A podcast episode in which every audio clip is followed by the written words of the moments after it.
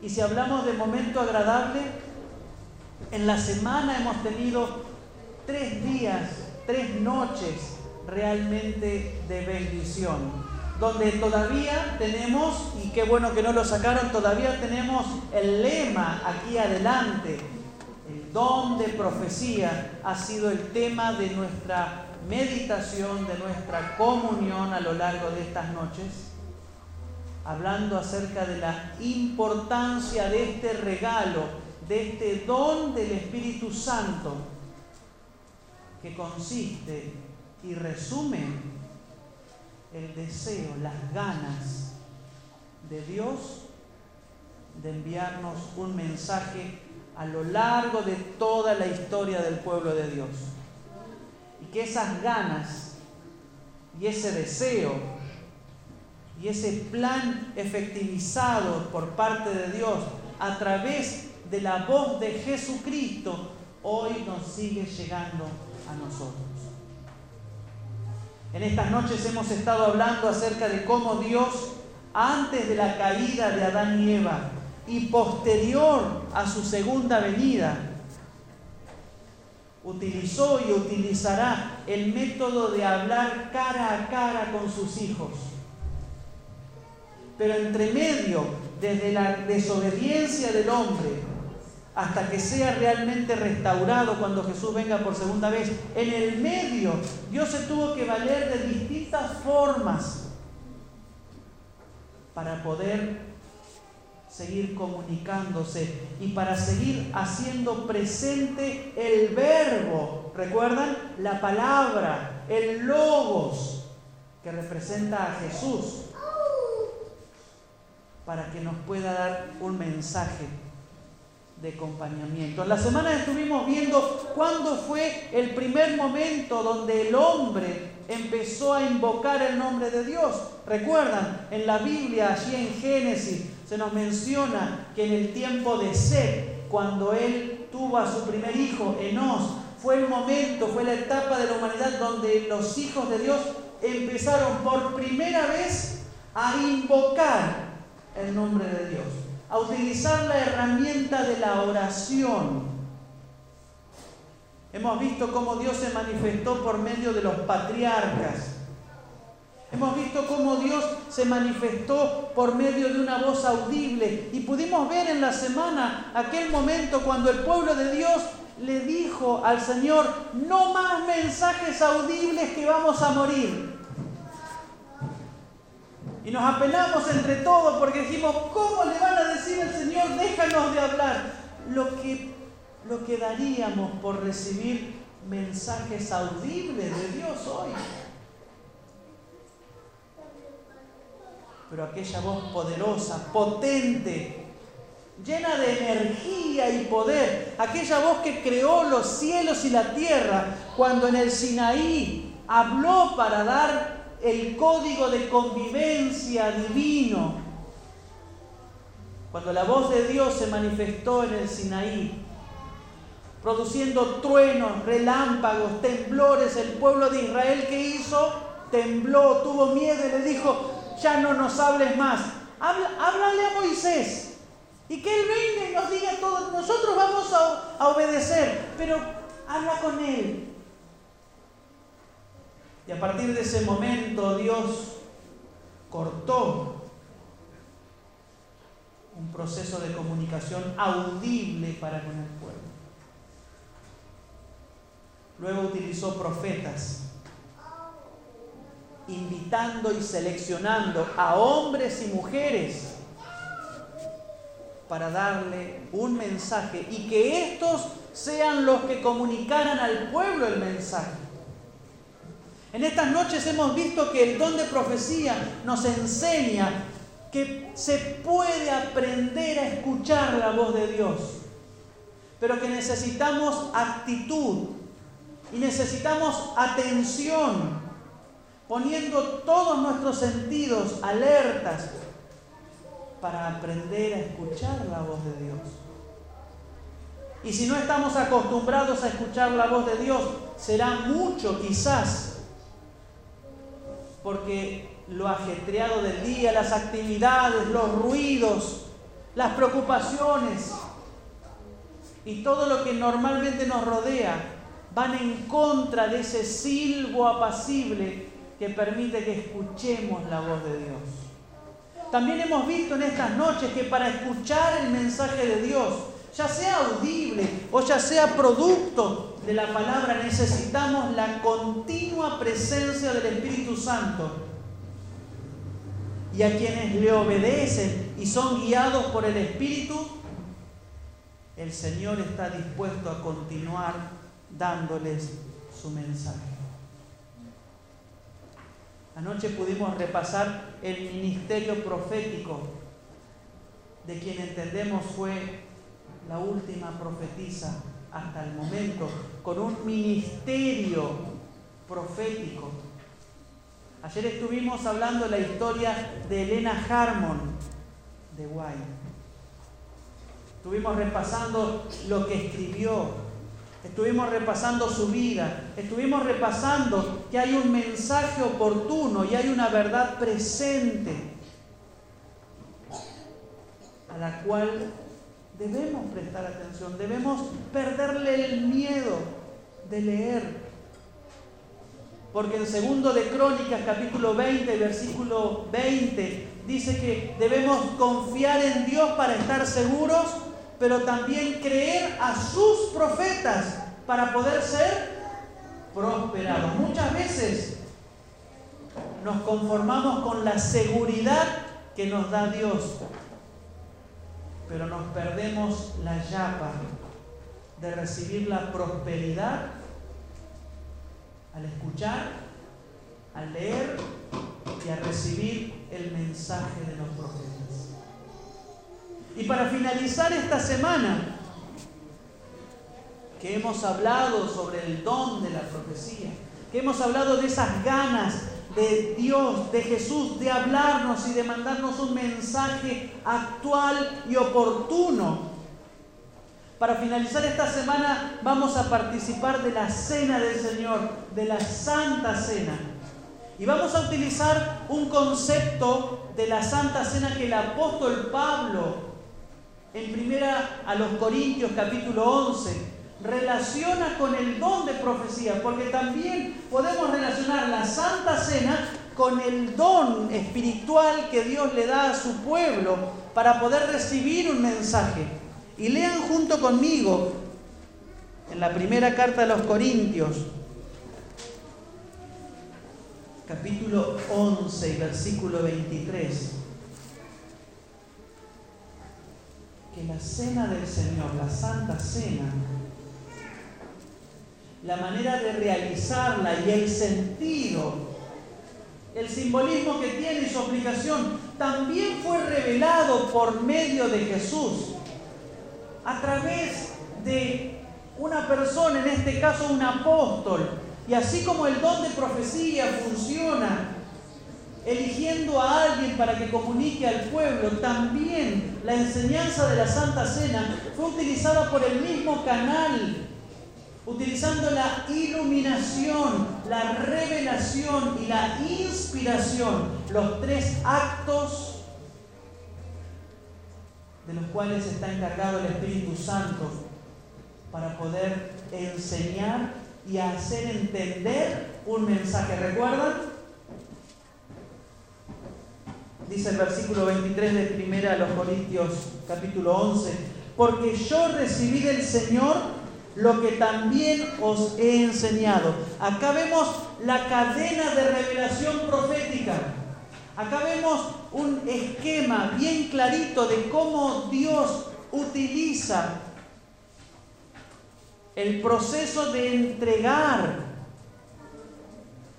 un mensaje un mensaje a cada uno de nosotros.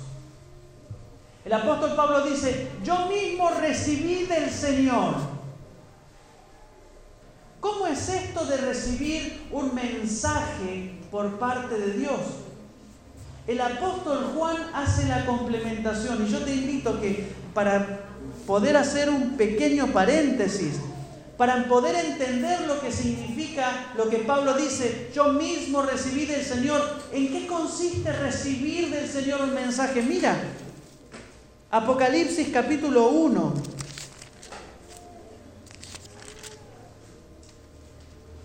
Y el versículo 1. Allí está el caminito, allí está el tutorial, allí está la manera en que Dios se encarga de revelar su palabra. Dice Apocalipsis capítulo 1 y versículo 1. ¿La revelación de quién? Amén. Es la revelación de Jesucristo. Jesucristo es el que muestra, Jesucristo es el que tiene un mensaje, Jesucristo es la palabra, Jesucristo es el verbo. La revelación a lo largo de la historia de la humanidad siempre fue de la segunda persona de la divinidad, siempre fue del Hijo de Dios. La revelación siempre perteneció a Jesucristo con su palabra de amor, con su tono amistoso. Me encantaría conocer la voz de Jesús. Una voz que integra poder, energía, vida, pero también amor. Qué lindo será escuchar la voz de Jesús, ¿no? La voz de nuestro Maestro porque la revelación siempre ha sido de Jesús. En cada momento en que en la Biblia dice que Dios habló, ahí está una referencia de Cristo hablando, porque Él es la voz de Dios. La revelación de Jesucristo que Dios le dio, ahí está el Padre. Fíjense cómo hay una interacción de las personas de la divinidad. El Padre le da un mensaje a quién? Al Hijo. Y el Hijo es el que la revela. El Hijo es el que la muestra. ¿Cuánto le debemos a Jesús? No solamente le debemos que Él murió por nosotros.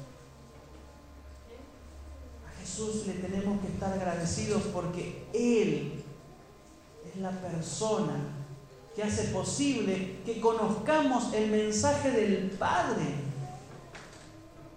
Cuando hablamos de que el pueblo de Dios, el remanente en el tiempo del fin, tiene como característica que posee la revelación, el testimonio, el don de profecía de Jesucristo, es una obviedad.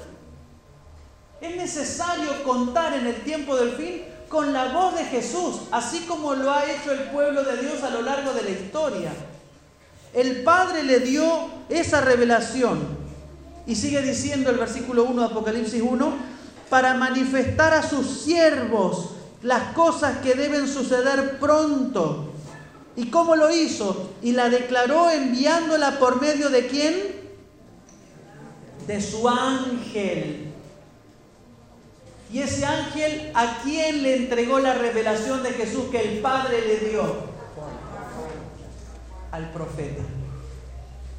En este caso Juan. Pero este versículo nos habla de que Dios tiene un mensaje para vos. El Padre tiene algo que decirte diariamente, continuamente. Porque diariamente necesitamos pasar las pruebas, diariamente necesitamos motivarnos diariamente aparecen circunstancias que nos dan miedo y necesitamos un apoyo. Diariamente necesitamos renovar nuestra esperanza, renovar nuestro compromiso. Diariamente necesitamos nuevas fuerzas. Así que diariamente el Padre quiere darte un mensaje. Y ese mensaje se lo entregó a Jesucristo para que Jesús, en lenguaje humano, pudiera ser entendible el mensaje del Padre. Jesús es la decodificación humana del mensaje divino. Por medio de Jesús podemos comprender y entender lo que Dios tiene para cada uno de nosotros. Por eso es que leer la Biblia sin tener a Jesús presente es asegurarnos no entender completamente el mensaje del Padre para nosotros. Necesitamos de Jesús porque Jesús es la humanización del mensaje de Dios. Amén. Gracias Jesús. ¿Y Jesús se la dio a quién? Porque Él está glorificado ya hoy. Se la dio al mensajero se la dio al encargado de traer ese mensaje al profeta. ¿A quién? A sus ángeles. Y el profeta recibe el mensaje, lo redacta, lo escribe y lo comparte. ¿A quiénes? Importante esto, a sus siervos, para recibir el mensaje del Padre humanizado en Jesús, traído por un ángel y redactado por un profeta, hay que obedecer, hay que ser siervos de Dios. Tú quieres recibir un mensaje del Padre.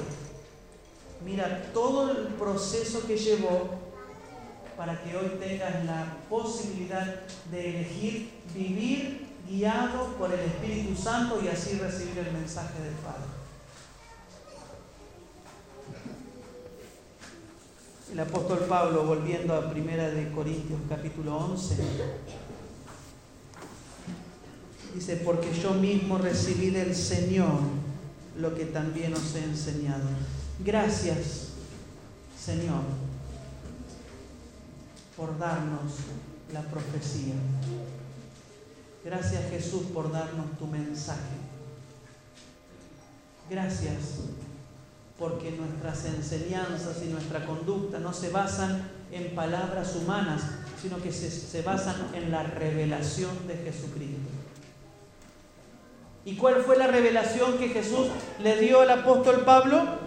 Que el Señor Jesús, la noche que fue entregado, tomó pan y habiendo dado gracias, lo partió y dijo, tomad, comed, esto es mi cuerpo que por vosotros es partido, haced esto en memoria de mí.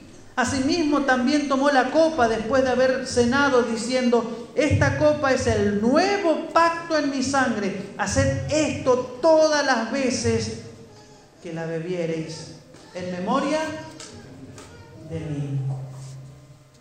Hoy vamos a participar de esa ceremonia, donde vamos a comer pan sin levadura que representa su palabra. El pan sin levadura representa la palabra perfecta de Dios. Podría representar en el entorno de nuestra semana la profecía divina. El pan sin levadura representa la fortaleza que le da espiritualmente a alguien que recibe el mensaje de Dios.